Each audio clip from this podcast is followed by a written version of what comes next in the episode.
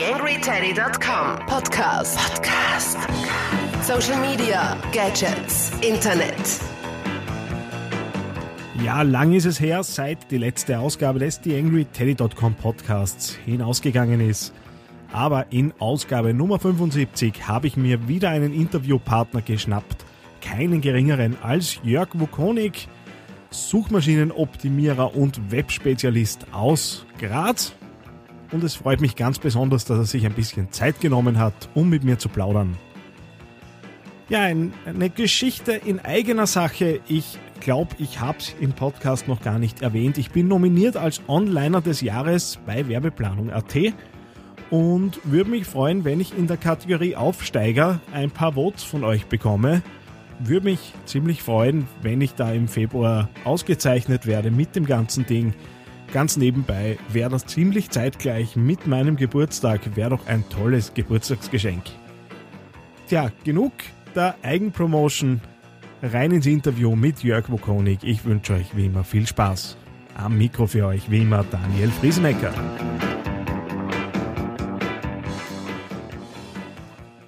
TheAngryTeddy.com Podcast. Podcast. Nähere Informationen auf TheAngryTeddy.com oder auf Facebook.com slash TheAngryTeddy. Ja, mittlerweile 75. Ausgabe des TheAngryTeddy.com Podcasts und heute habe ich äh, jemanden zu Gast, dessen Namen ihr schon das eine oder andere Mal gehört habt, nämlich wenn es um die Podcast-Partnerschaft ging. Der Jörg Wukonik sitzt am anderen Ende der Leitung. Hallo Jörg. Hallo Daniel. Äh, vielen Dank, dass du dir Zeit genommen hast. Äh, wir haben jetzt sehr lange Kontakt gehabt und äh, aufgrund verschiedener Terminpläne und immer wieder Kollisionen haben wir ein paar Wochen gebraucht, bis es hingehaut hat. Umso mehr freut es mich, dass du da bist. Freut mich auch, Daniel. Äh, ganz kurz für diejenigen, äh, die dich noch nicht kennen, äh, erzähl ein bisschen von dir. Ich bin der Jörg Wukonik und von der gleichnamigen Internetagentur Wukonik aus Graz ganz kurz so ein paar Basics. Persönlich habe ich mit dem Internet 1993, 94 begonnen und meine Agentur habe ich dann 1999 als Student gegründet und seitdem bin ich so in der österreichischen Internetszene unterwegs und, und es läuft ganz gut und es macht immer noch Spaß. Du bist ja äh, vor allem äh, auch aufgrund deines Engagements in Richtung Suchmaschinenoptimierung äh, bekannt, durchaus in der Szene. Äh, und wie, wie kommt man zum SEO? Weil das ist ja äh, nicht unbedingt immer aufgelegt und auch die Karrierewege sind ja da recht unterschiedlich, wie ich das mitbekommen habe. So.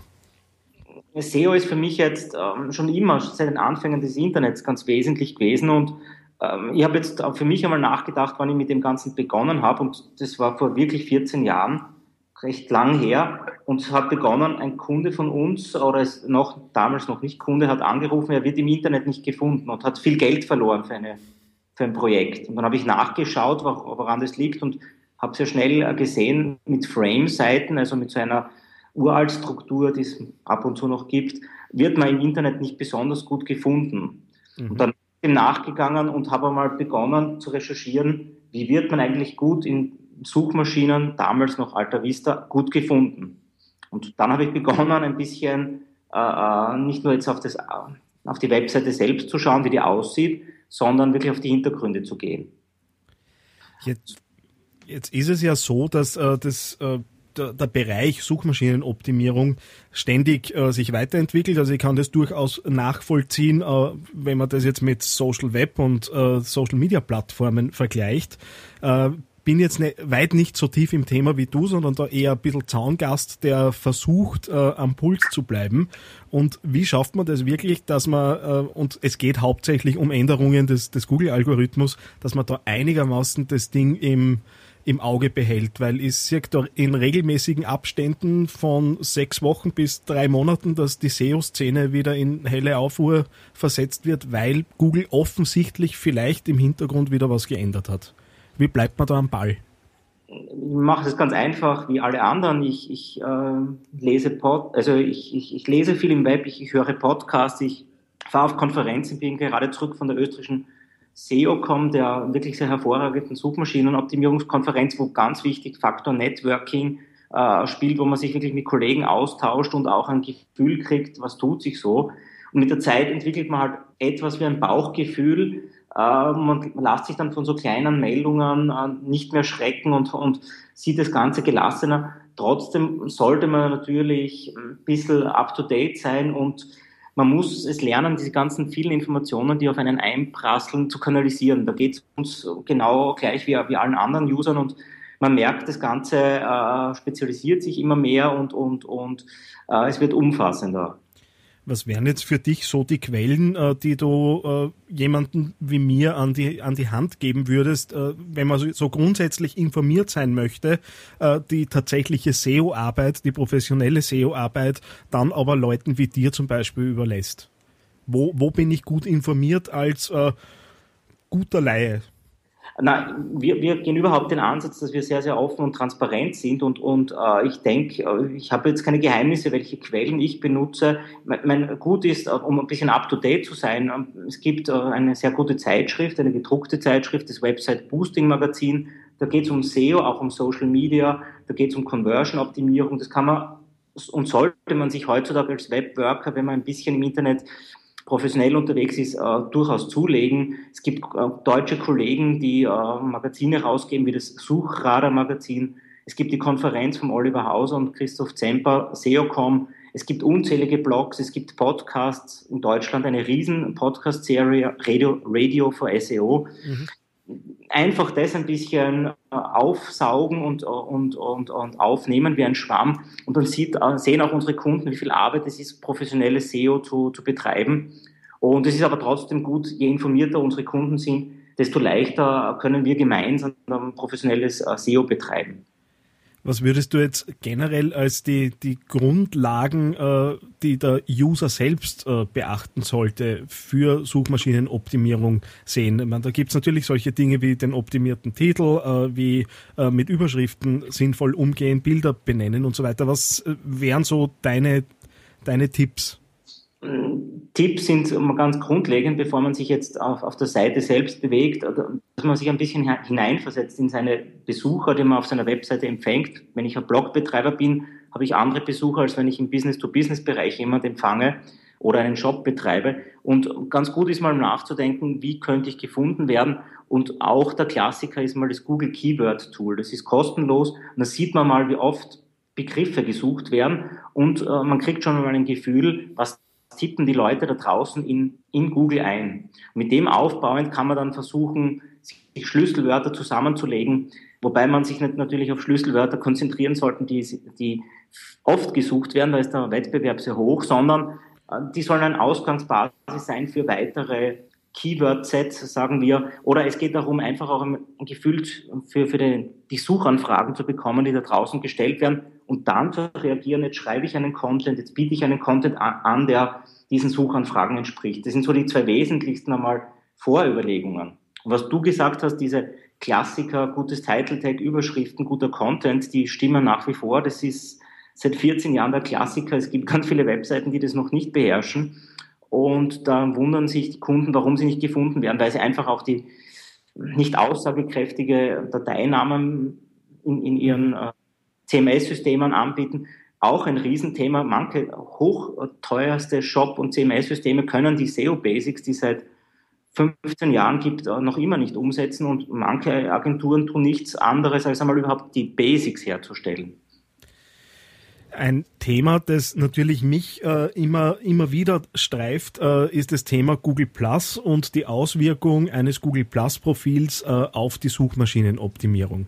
Äh, inwiefern kannst du das nachvollziehen, dass Google, also ein Google Plus Profil sich wirklich auswirkt auf die Suchergebnisse äh, und sollen Unternehmen da jetzt wirklich reinstarten? Mein Problem dabei ist, äh, dass viele Unternehmen auf Facebook, wo jetzt mehr User wären, äh, sich ohnehin noch nicht sicher bewegen und dann äh, irgendwo in ein Google-Profil gedrängt werden. Einfach aufgrund dessen, weil sie äh, die eigene Website äh, da ein bisschen äh, mit Suchergebnissen und, und besseren Rankings versorgen möchten.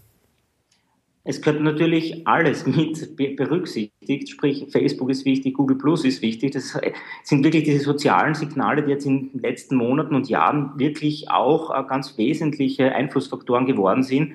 Kommt jetzt gerade, kann ich frisch berichten von der SEOCom. Es gibt auch so Untersuchungen, wenn man sein, äh, wenn man äh, das Thema Author Rank, also wenn ich ähm, eine Autorenschaft auf Google Plus habe und es mit meiner Webseite verbinde, dann gibt es durchschnittlich einige Prozent plus Punkte mehr im Ranking, wenn ich quasi hier mich auch auf Google Plus aktiv bewege. Man muss aber natürlich schon sattelfest in, den, in diesen so Social Network sein und jetzt hier gedankenlos äh, Content, vielleicht noch doppelten Content überall zu posten, ist jetzt der falsche Weg. Für den Einstieg ist es durchaus jetzt noch okay, aber mittel- und langfristig sollte man wirklich sich eine Social Media und auch Web- und Gesamtstrategie überlegen, wie man da hier umgeht und an dem tüfteln auch alle SEOs, äh, wie man hier diese Kanäle ideal bespielt. Aber ich, jetzt aus den eigenen Erfahrungen her ist Google Plus in den letzten Wochen und Monaten durchaus wichtig geworden. Und ich für mich persönlich ignoriere es jetzt nicht mehr. Ich habe es einige Zeit auch bewusst ignoriert.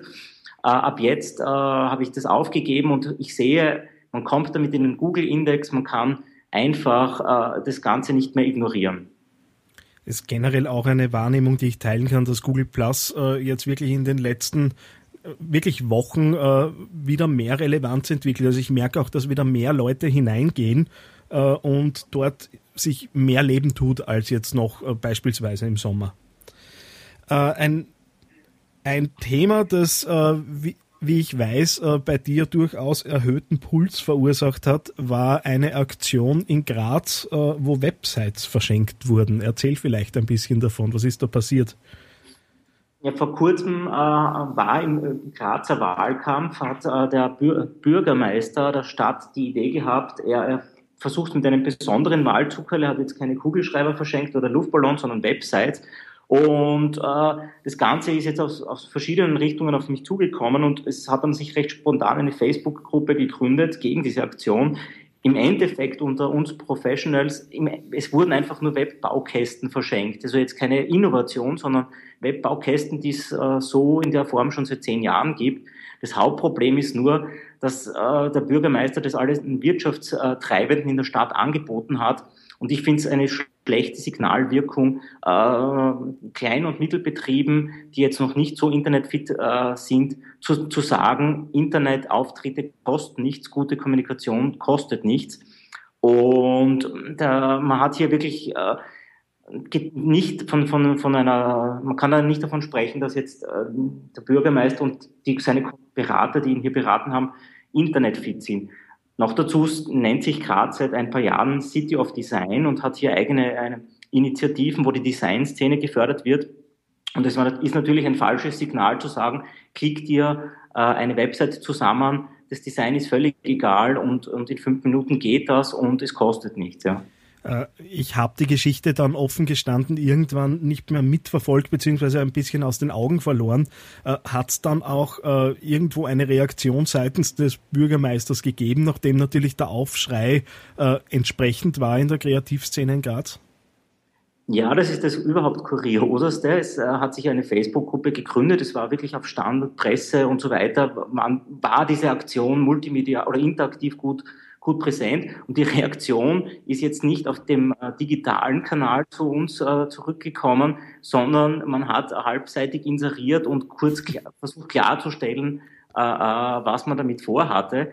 Äh, Gott sei Dank haben sich dann User gefunden, die dieses Inserat fotografiert haben und wieder zurückgespielt haben in, in die Facebook-Gruppe, weil sonst hätte, hätte man aneinander vorbeigeredet. Aber man sieht, äh, man hat hier einfach wirklich die falschen Kanäle benutzt und man sieht, auch das war das zweite Zeichen, wie Internet unfit manche, äh, manche ähm, Entscheidungsträger leider heutzutage noch sind, wo das Internet ja wirklich ein ganz wesentliches Medium ist.